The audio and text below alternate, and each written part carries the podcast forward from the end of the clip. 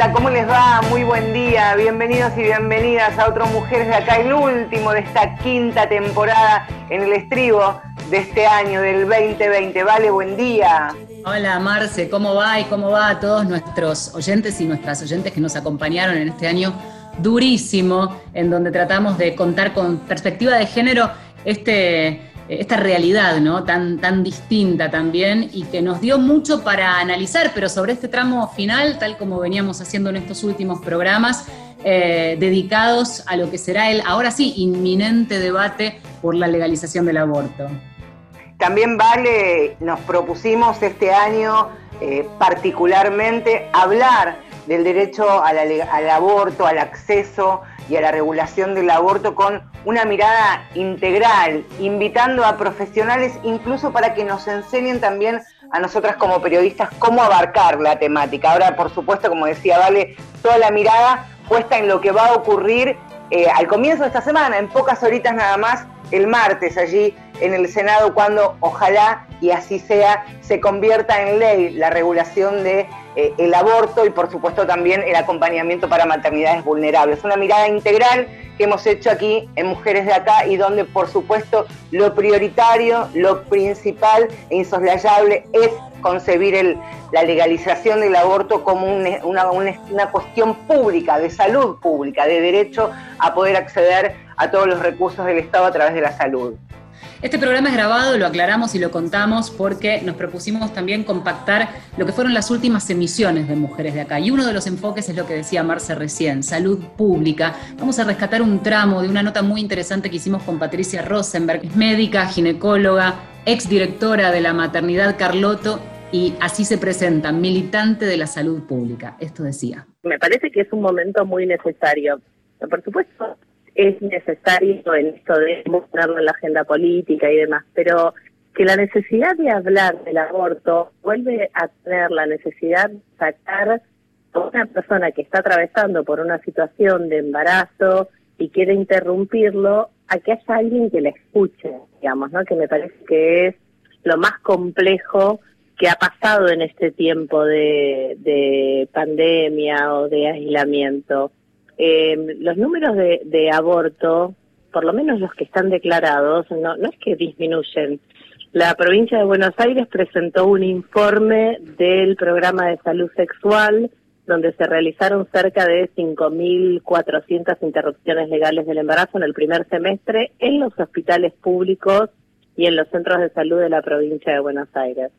Así que esto me parece que es muy importante como dato. Primero porque es la primera vez que el Ministerio informa los datos y esto le da visibilidad hasta primero a, las mujeres y la necesidad de respuesta y después a los médicos y a los equipos de salud que realizamos interrupciones del embarazo y que si no siempre estamos como sufriendo la misma clandestinidad la misma, digamos, este, una clandestinidad en nuestro trabajo este, como las mujeres. Totalmente. Em, pensaba también en otros argumentos, ¿no? Arrancábamos pensando argumentos. En la Argentina, por otra parte, el aborto sigue siendo la principal causa de muerte materna. Em, no sé si hay una cuantificación, pero en todo caso, este, así como han disminuido algunas actividades, posiblemente incluso los encuentros, pero sin embargo los abortos han seguido. Absolutamente. El aborto es la primera causa individual de materna.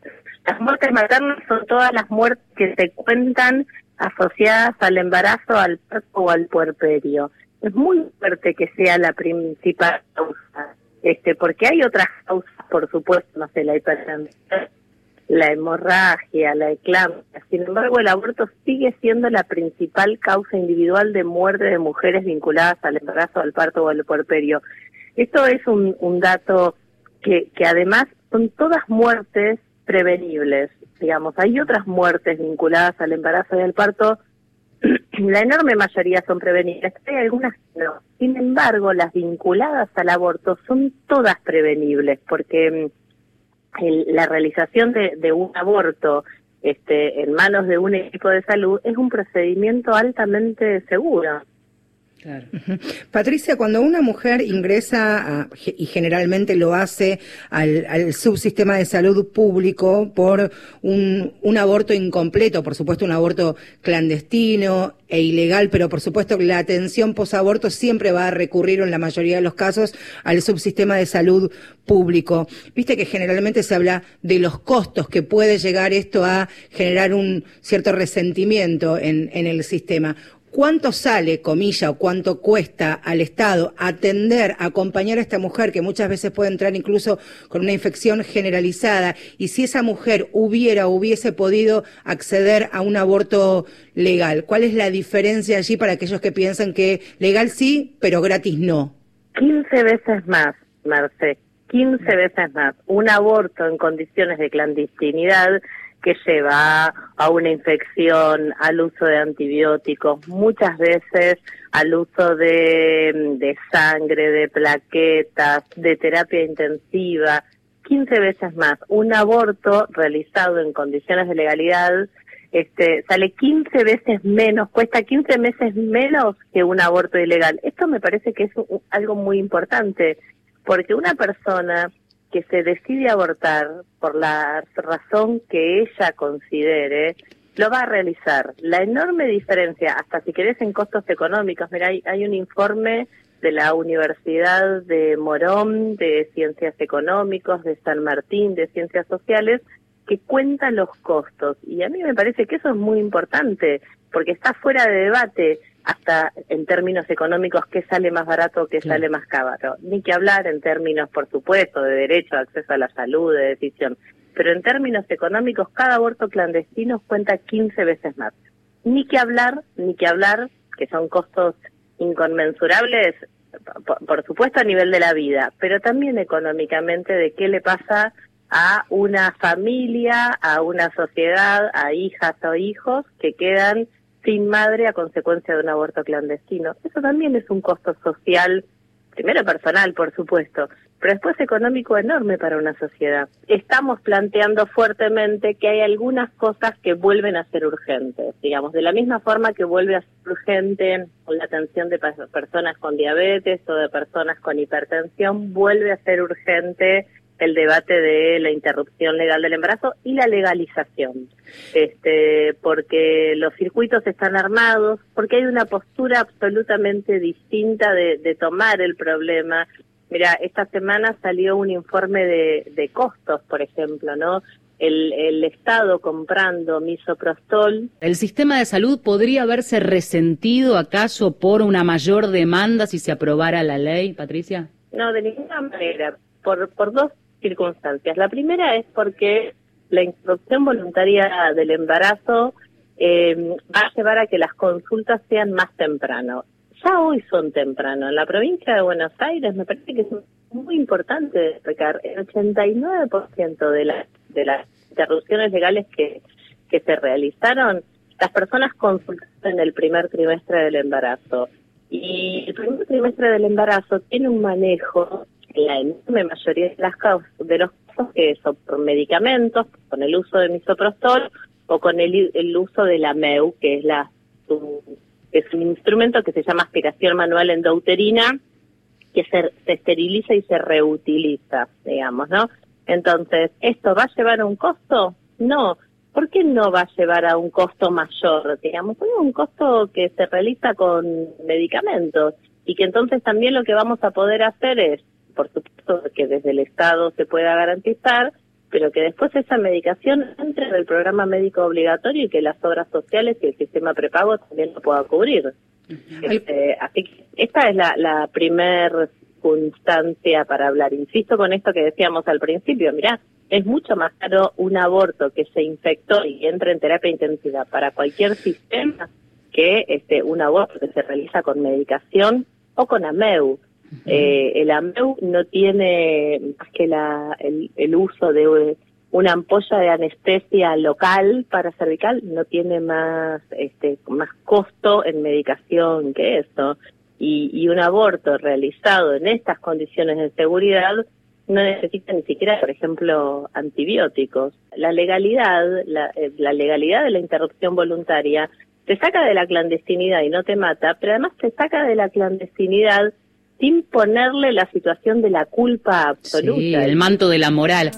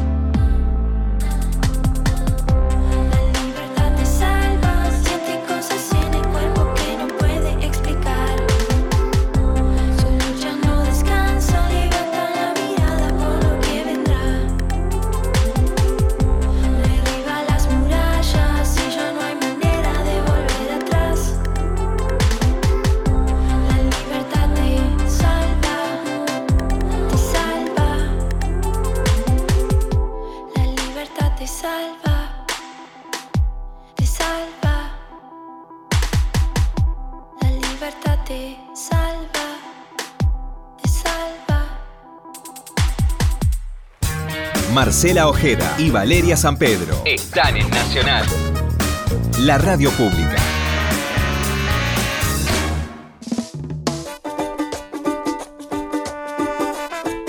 Tamara Tarasiuk es subdirectora para las Américas de esta organización, a quien saludamos y le decimos buen día. Valeria y Marcela, te saludamos. Tamara, ¿cómo estás? Gracias por estos minutos. Buen día, Valeria y Marcela, ¿cómo están? Mil gracias por invitarme a conversar con ustedes hoy. Es hora de saldar el costo humano de las barreras al aborto legal en la Argentina, así se titulaba este informe que publicaron en agosto y que por supuesto ahora toma mayor relevancia, energía y empuje para este momento que estamos atravesando aquí los movimientos de mujeres en la Argentina.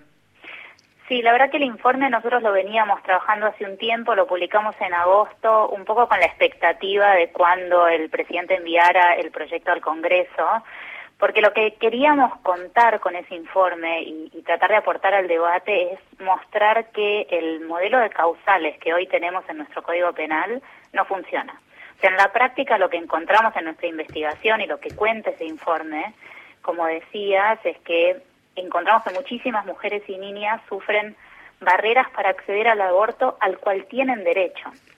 O que se les impide que puedan acceder a la práctica, incluso en estos casos que están previstos en la legislación, que como bien saben ustedes es cuando hay un riesgo para la vida o la salud de la madre, o en caso de violación sexual. Entonces lo que queríamos era mostrar que eso, no haber despenalizado el aborto en el 2018 tiene un costo humano fuerte en mujeres, como decías, con nombre y apellido. Esto no es una discusión teórica, abstracta, sino que estas mujeres, eh, en parte producto por la criminalización, se ven obligadas a acceder a abortos que son clandestinos, que son inseguros, y eso genera enormes riesgos para la vida y para la salud de todas ellas. Totalmente. Además, pensarlo también como eh, una radiografía que permite saber dónde estamos parados como país respecto del tema aborto y todo un camino que hay que recorrer, sobre todo para desarmar argumentos que incluso volvieron a escucharse en estos días del debate, ¿no? Así es. Eh, mira, yo creo que es importante resaltar, vos mencionabas el tema de la, de la criminalización. Eh, y los números que hay son bastante malos en realidad estadísticamente de parte del, país. Hay unas cifras de la Defensoría General de la Nación que dice que entre marzo del 2011 y febrero del 2016 eh, la Fiscalía inició 167 procesos penales contra mujeres por abortos autoinducidos. O sea, no, no es una cuestión de cantidad en este tema, sino que yo te diría que esto lo que hace es generar un clima de estigmatización y de miedo. A veces en las mujeres o en las niñas, porque estamos hablando de casos de chicas muy pequeñas que están sufriendo estas consecuencias, eh, y también de los profesionales de la salud que son sometidos a estas investigaciones penales que disuaden ir a un hospital público a tener acceso a una práctica a la cual tienen derecho. Y esto genera enormes consecuencias y creo que es importante que pensemos eh, o que sepamos que a nivel internacional, cuando uno habla de estas cosas, hay estadísticas que muestran que en los países donde la criminalización es más estricta, las mujeres cometen, eh, se, someten a los abortos. No es que por despenalizar lo que vamos a hacer es cambiar eh, algo totalmente complicado. Claro, en realidad crece, La, crece la clandestinidad. Exacto. Mira, te voy a dar una cifra que publicó The Lancet, que es una revista médica muy prestigiosa, que determinó en un estudio de este año que en países donde solo se permite el aborto para salvar la vida de la mujer embarazada, 36 de cada mil mujeres abortan. Y en cambio en países donde el aborto es mayormente legal, abortan 26 de cada mil mujeres. Por eso es muy importante que esto no sea una discusión sobre posiciones personales, religiosas, ideológicas. Eso tiene que ver con una discusión de salud pública, que yo sé que ustedes trataron en otro programa, y el efecto en la salud y en la vida de las mujeres que se ven obligadas obligadas a acudir a estos abortos clandestinos e inseguros. Y también tiene que ver con una discusión de las obligaciones que tiene Argentina en materia de derecho internacional. Te quería preguntar, Tamara, respecto de algo que mencionabas. ¿Qué peso tienen las organizaciones internacionales reconocidas mundialmente? Más allá de, vos mencionabas el compromiso de la Argentina suscripto eh, sobre distintas cuestiones, pero ¿qué peso cuando tenés a eh, la ONU reclamando, a Human Rights Watch reclamando, a Amnistía Internacional reclamando? ¿Puede mover esa aguja en donde el país necesita suscribir un compromiso?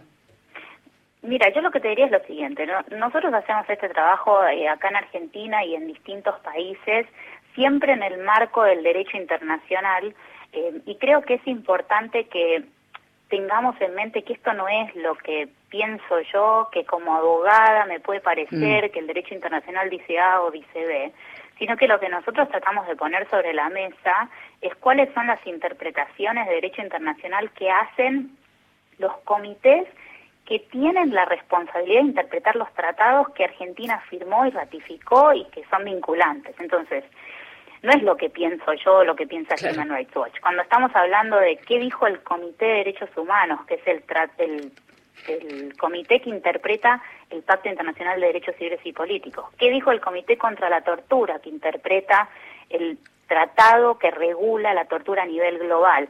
¿Qué dijo el Comité contra los de los Derechos del Niño, que es lo que interpreta la Convención sobre los Derechos del Niño?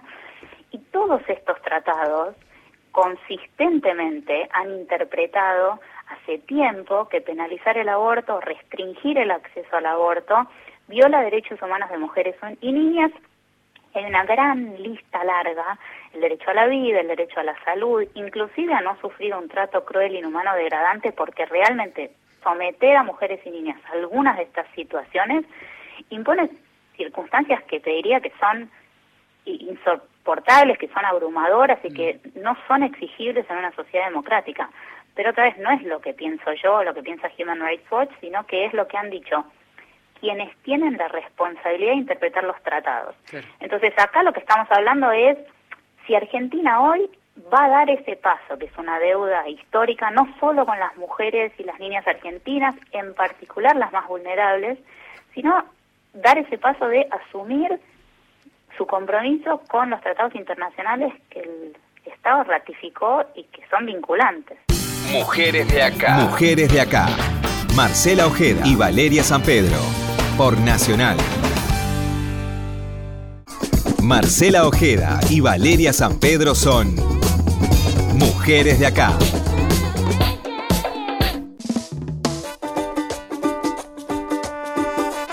Otro de los objetivos que con Valeria siempre nos propusimos en Mujeres de Acá, en estas cinco temporadas, es hablar de, historias, que cada una de las historias tienen su nombre, su apellido o algún seudónimo que eligiesen por alguna de las circunstancias que tuvieran que atravesar estas mujeres que pudieron haber estado expuestas a situaciones de, violencia extrema, a abandono estatal e incluso a criminalizaciones. Lo que ha pasado en estas últimas semanas, principalmente lo que ha sido las exposiciones que vivimos hace algunos días en las reuniones de comisiones en el Senado, fue por primera vez escuchar a las sobrevivientes, a las víctimas de, estas situaciones, eventos obstétricos también llamados, pero que están criminalizadas y perseguidas por el aparataje y el andamiaje judicial. Escuchar a las mujeres que vivieron y que están viviendo estas situaciones es fundamental, porque a través de sus propios testimonios podemos entender de verdad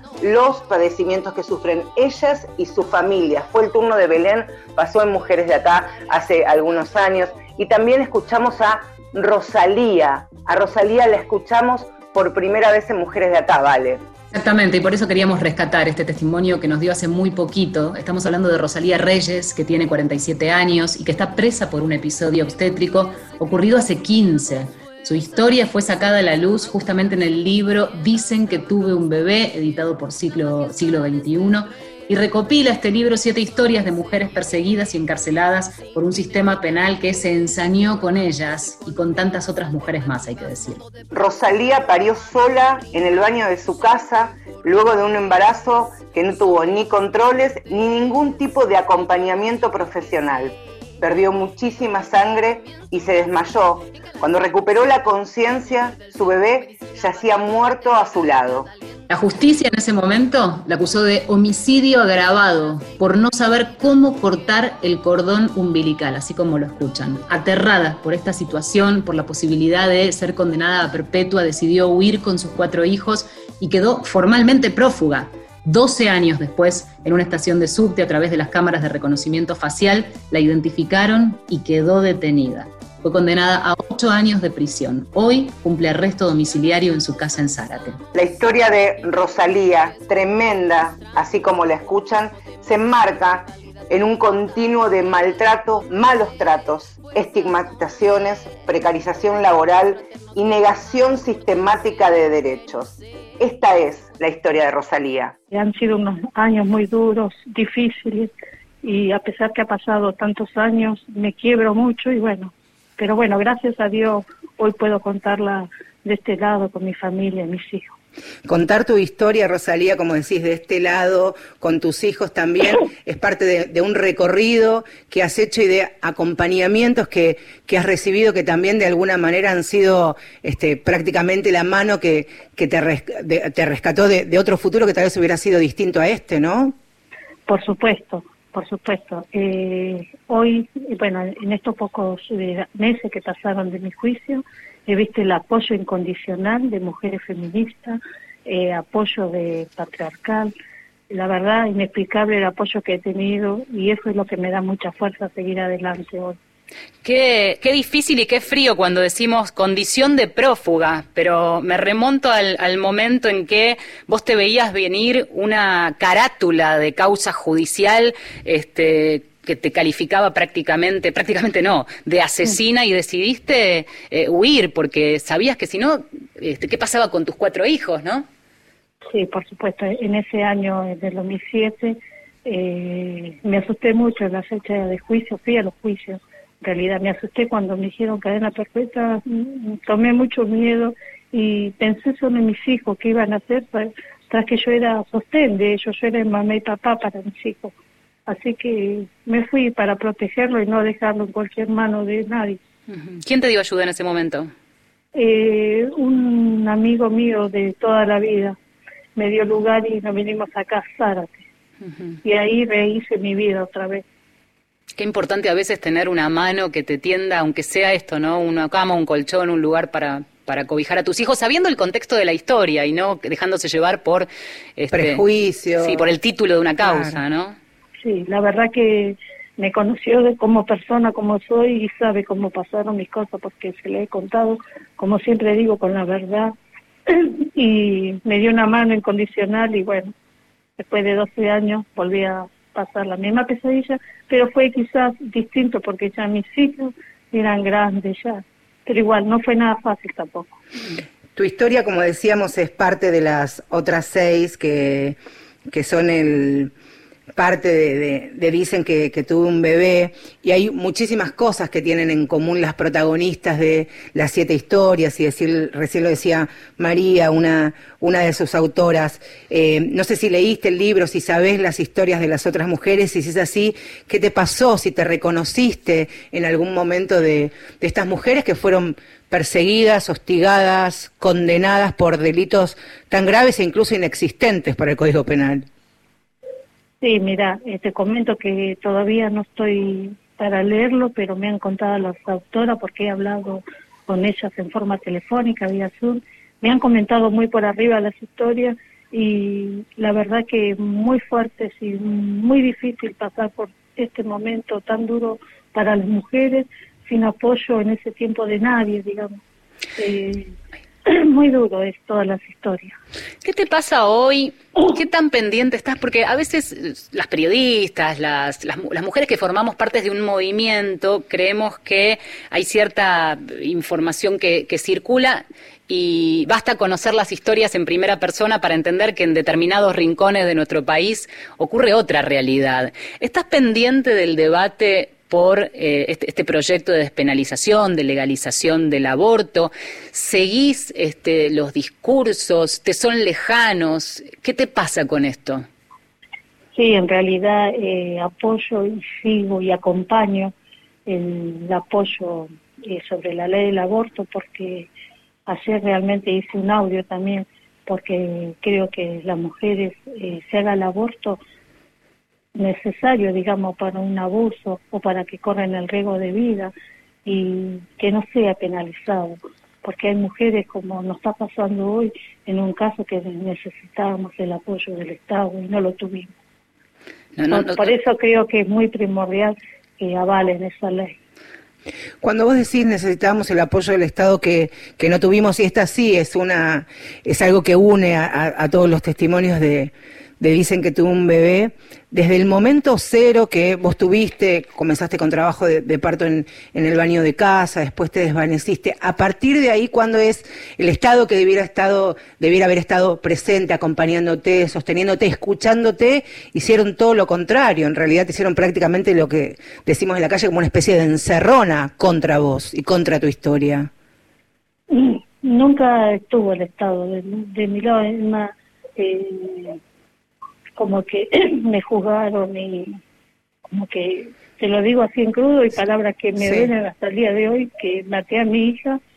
Y eso es todas las palabras que me dijeron y no sentí el apoyo de parte del Estado sino sentí el apoyo de incondicional de la, de la feminista de mi defensora de mi familia incondicional de mis hijas.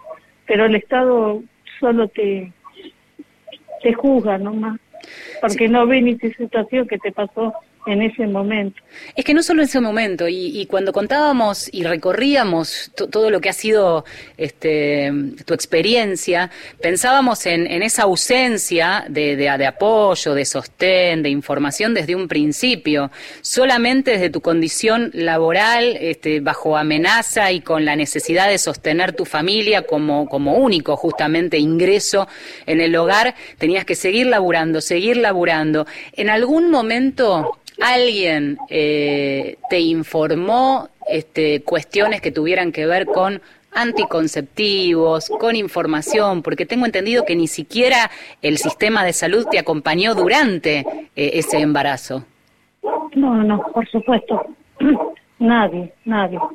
No te hiciste controles, no le podías contar a nadie, te sentías sola, solísima en esa situación. Claro, en ese, en ese, en ese tiempo eh, no tenía, yo era monotributista, no tenía derecho a nada, trabajaba de 12 a 14 horas y si no trabajaba no no cobrábamos, yo era sostén de familia, tenía mis cuatro hijos, alquilaba, fue muy duro para mí. Entonces eh, tuve que trabajar y muchas horas de mucha fuerza, muy mala alimentación, pero bueno, no me quedó otra que seguir adelante porque yo era el sostén de, de mi familia, de mis hijas. Leía un, un textual eh, de algo que dijo la fiscal. Recordemos que el rol de la fiscalía es este, tratar de desentramar un, en una causa judicial, investigar y llegar a fondo. La fiscal casi casi que cumplía la función de un juez que condena eh, y en el alegato dijo, una mujer que ya tuvo cuatro hijos no puede ignorar que el corte de cordón umbilical debe atarse antes de cortarse. Esto en relación a una situación que mencionábamos al principio de este, una hemorragia muy grande y un desvanecimiento este, de Rosalía, con lo cual te pregunto... Este, allí también la justicia metía el dedo en, la herida, este, sin, sin entender el, contexto tampoco, ¿no? De cómo se dieron las cosas. Sí, por supuesto, eso es lo que decía el fiscal en fecha de juicio, que como no sabía hacer un cordón. ¿Y cómo no sabías? Como, claro, como si fuera tan fácil. Eh, yo tengo mi hermana enfermera y ha estado en mi fecha de juicio y ella que enfermera en una situación así, es que es imposible pero bueno, eso es lo que pesó mucho, que el fiscal me, me lo recalcó en fecha de juicio. Y es que algo que no pude hacerlo porque me desmayé, ¿no? Ya cuando desperté, no sé, yo siempre se lo dije ahí, desde el primer instante, desde que me, me desmayé, ni el tiempo que estuve, yo no lo sé. Yo sé que retomé conocimiento y ya mi bebé es un, sin vida. Y ahí sí, así como, como estaba, me levanté mal y corté como pude, porque no estaba no me sentía bien y era todo un desvanecimiento de sangre que yo tenía en mi baño. Pero bueno, al fiscal eso no, no lo entendió, entonces te, te juzgó muy machista, muy machista de parte de... ¿Quién, quién puede desoír esto, una historia así? ¿Quién, quién puede entender otra cosa? 15 años pasaron y escuchar el, el, relato en primera persona de Rosalía, porque lo que hizo la justicia en ese momento fue ver solamente una pequeña foto y no se atrevieron, no quisieron, no pudieron, no les interesó leer y escuchar toda la historia de Rosalía y de su familia y de sus hijos. Y ella misma está diciendo el acompañamiento que ha sentido por parte de, su familia. Palabras más, palabras menos para la justicia. Rosalía no hizo lo suficiente, no fue lo demasiado buena madre para intentar salvar a, su hija recién nacida. Después, por supuesto, la historia fue muy conmovedor también Rosalía y para eh, para contar lo que pasaba en las calles también cuando acompañábamos la, campaña que tenía que ver con, la absolución y con, tu libertad, que también es la otra parte de la historia. ¿Cómo sentías vos ese acompañamiento que venía de, las calles de distintas partes del país que fueron a la puerta del penal, a la puerta de fiscalía, a decirte que, que te acompañaban y que los movimientos de mujeres estaban con vos? La verdad que fue algo que yo pensé que nunca iba a tener ese apoyo. Eh, todo me conmovía, todo, todo, pero sabe que me, me, daba mucha fuerza a decir, eh, tengo por la ayuda que me están dando, tengo que luchar y es mi verdad y nada más que mi verdad. Pero la verdad agradecida, desde la unidad hasta mi fecha de juicio, banderazo, el apoyo incondicional de todo, incondicional. Rosalía, te mandamos un abrazo tan grande que, es difícil que, corte el aire de la radio. Es, es, muy valiente de tu parte, además, contar este testimonio y no sabes cuánto sirve. Si hoy nos proponíamos desarmar estas mentiras que se han escuchado durante el debate, eh, basta con, con escucharte en silencio y que, y, que, y que el resto simplemente saque sus conclusiones. Te agradecemos mucho. Bueno, un abrazo y también quiero decirle que también por estas mujeres que están pasando esa misma situación, que te juzga el Estado y no existe. Yo le digo que, que sean fuertes, que hoy hay gente que te apoya y que con la fuerza de todos y mi verdad va a salir adelante en muchos casos. Seguramente. Porque, gracias, de verdad. La calle nuestra otra vez silencio hará coraje.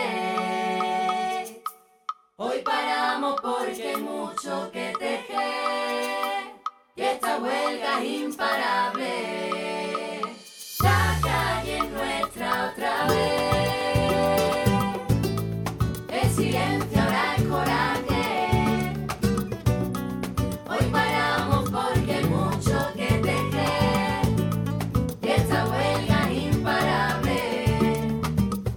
Quiero dueña, te quiero viva y te quiero entera, te quiero historia, palabra nueva, te quiero frágil cuando así sea, me quiero calle y me quiero escuela, quiero agarrar las manos de mis compañeras, quiero un futuro de sangre nueva, que nunca olvide la lucha de sus ancestros.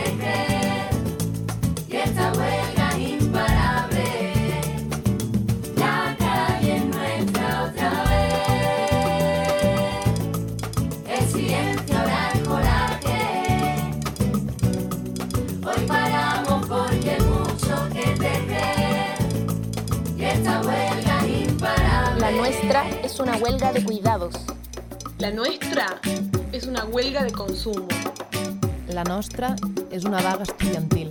Gurea l'angreva bat da. A nosa é unha folga feminista. Si nosaltres parem, s'atura el món. Gu gelditzen bagara, mundua geldituko da. Si nosotras paramos, se para el mundo.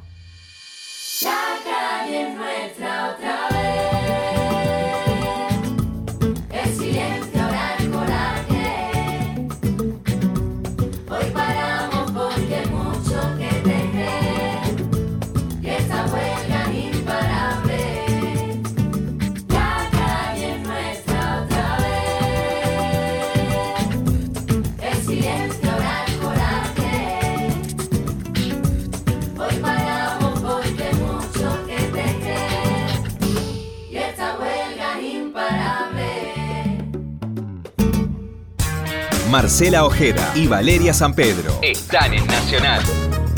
la radio pública.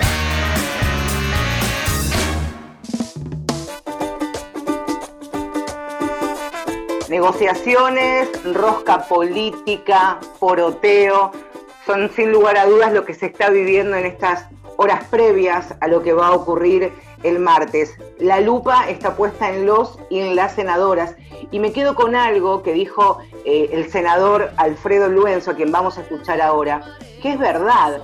Los senadores aquí en la capital federal o en la provincia de Buenos Aires tal vez no tengan tanto nivel de conocimiento o popularidad como en las otras provincias, donde los y las senadoras casi son tan importantes como los gobernadores de cada uno de esos distritos.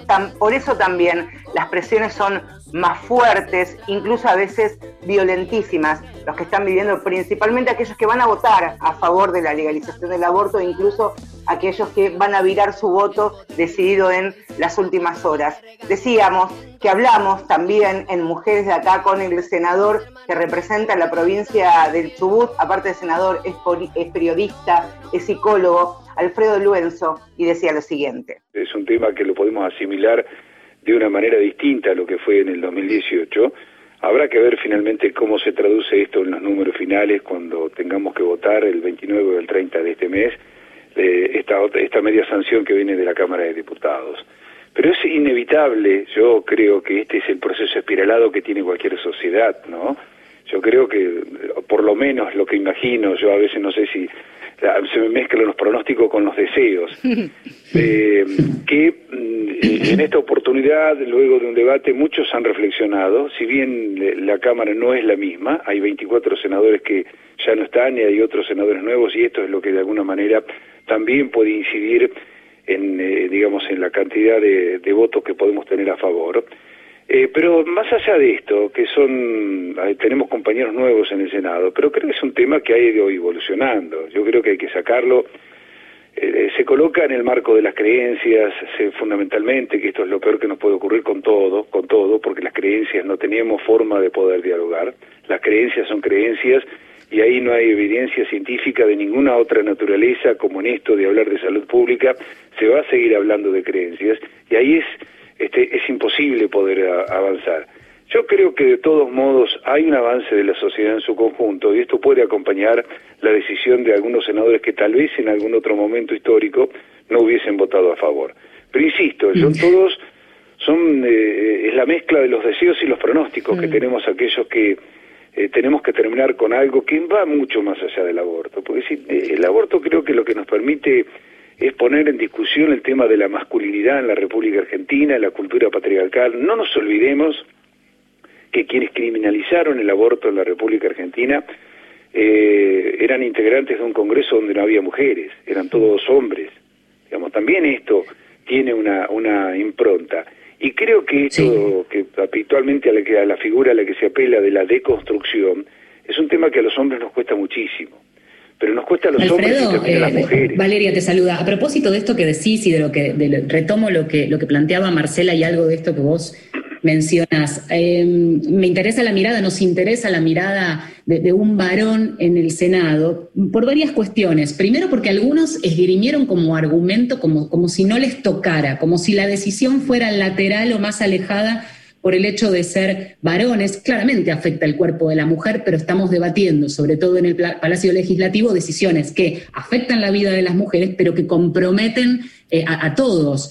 Eh, y además te, pueden cambiar la vida. Pero por otra parte, también me parecía interesante otro argumento que escuchaba respecto de que ese recambio que, que hubo eh, entre los senadores y, y senadoras, también en diputados pasó, eh, hu- hubo más injerencia o, la entrada, de a poco esto va pasando, de la paridad en la política de mujeres. Y si acaso eso también puede eh, ponerle una mirada eh, con más perspectiva de género, teniendo en cuenta que a los varones esa deconstrucción les va costando a veces un poco más. No es tu caso claramente, pero en términos generales ocurre.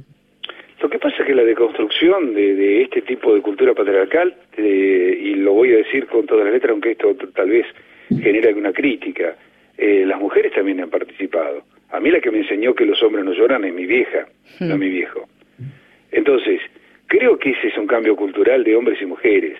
Y es verdad, de alguna manera, lo que vos decís, que nosotros, los, algunos hombres se dicen, bueno, yo no me meto por una cuestión de mujeres. Es verdad, porque la que siempre carga con la responsabilidad de los hijos, por lo menos en líneas generales, digamos, y, como parte de, esta cultura, son las mujeres.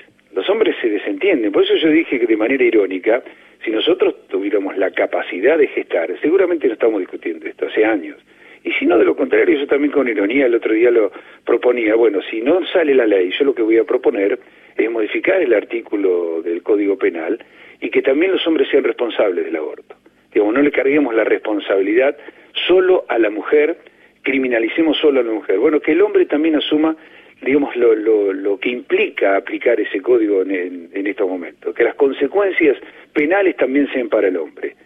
Porque si vamos, eh, si nosotros no nos podemos poner del otro lado, es muy difícil, eh, digamos, eh, tratar de resolver esto, de encontrar una salida a lo que estamos planteando. Yo a veces me siento discutiendo cosas de, de la época de Torquemada, no sé, del siglo, o del siglo XIX es un debate que debería estar agotado hace años. Porque nadie promueve el aborto? Porque esto es lo primero que nosotros tenemos que decir. Y yo creo que nosotros somos mucho más pro vida que aquellos que levantan las banderas celestes. Yo no tengo ninguna duda. Yo no quiero más, no, no quiero que se mueran más mujeres en la clandestinidad, y menos que se muevan las más vulnerables económicamente, las más pobres, las que no tienen ningún tipo de herramientas. Entonces, eh, eh, creo que eh, estamos dando un salto de calidad como sociedad también porque no estamos también hablando de la vida de las mujeres. No solamente estamos hablando, cuando los celestes se paran en un lugar y hablan de la vida como que nosotros inclusive eh, realmente con calificaciones muy duras, que somos asesinos, que somos criminales. Bueno, dicen quienes obviamente están en una postura muy extremista y muy fundamentalista, este, han dicho barbaridades y es todo lo contrario. Nosotros sí somos pro vida. Inclusive una mujer que no tiene el temor de la criminalización, de caer en el Código Penal o no caer en una institución que en definitiva tiene que transitar por realmente tenemos casos en la República Argentina sobran ejemplos para el, para para contar y, este, y relatar el calvario que significa una mujer que cae en un hospital público mm. y, eh, este, y con un embarazo no deseado producto de una violación y de cualquier otra circunstancia. Inclusive esto, hay casos muy conocidos de, de, chicas que han quedado violadas, chicas discapacitadas que han quedado violadas y sin embargo la justicia, porque también ahí nosotros tenemos, nosotros hacemos mucho hincapié en el tema de lo religioso.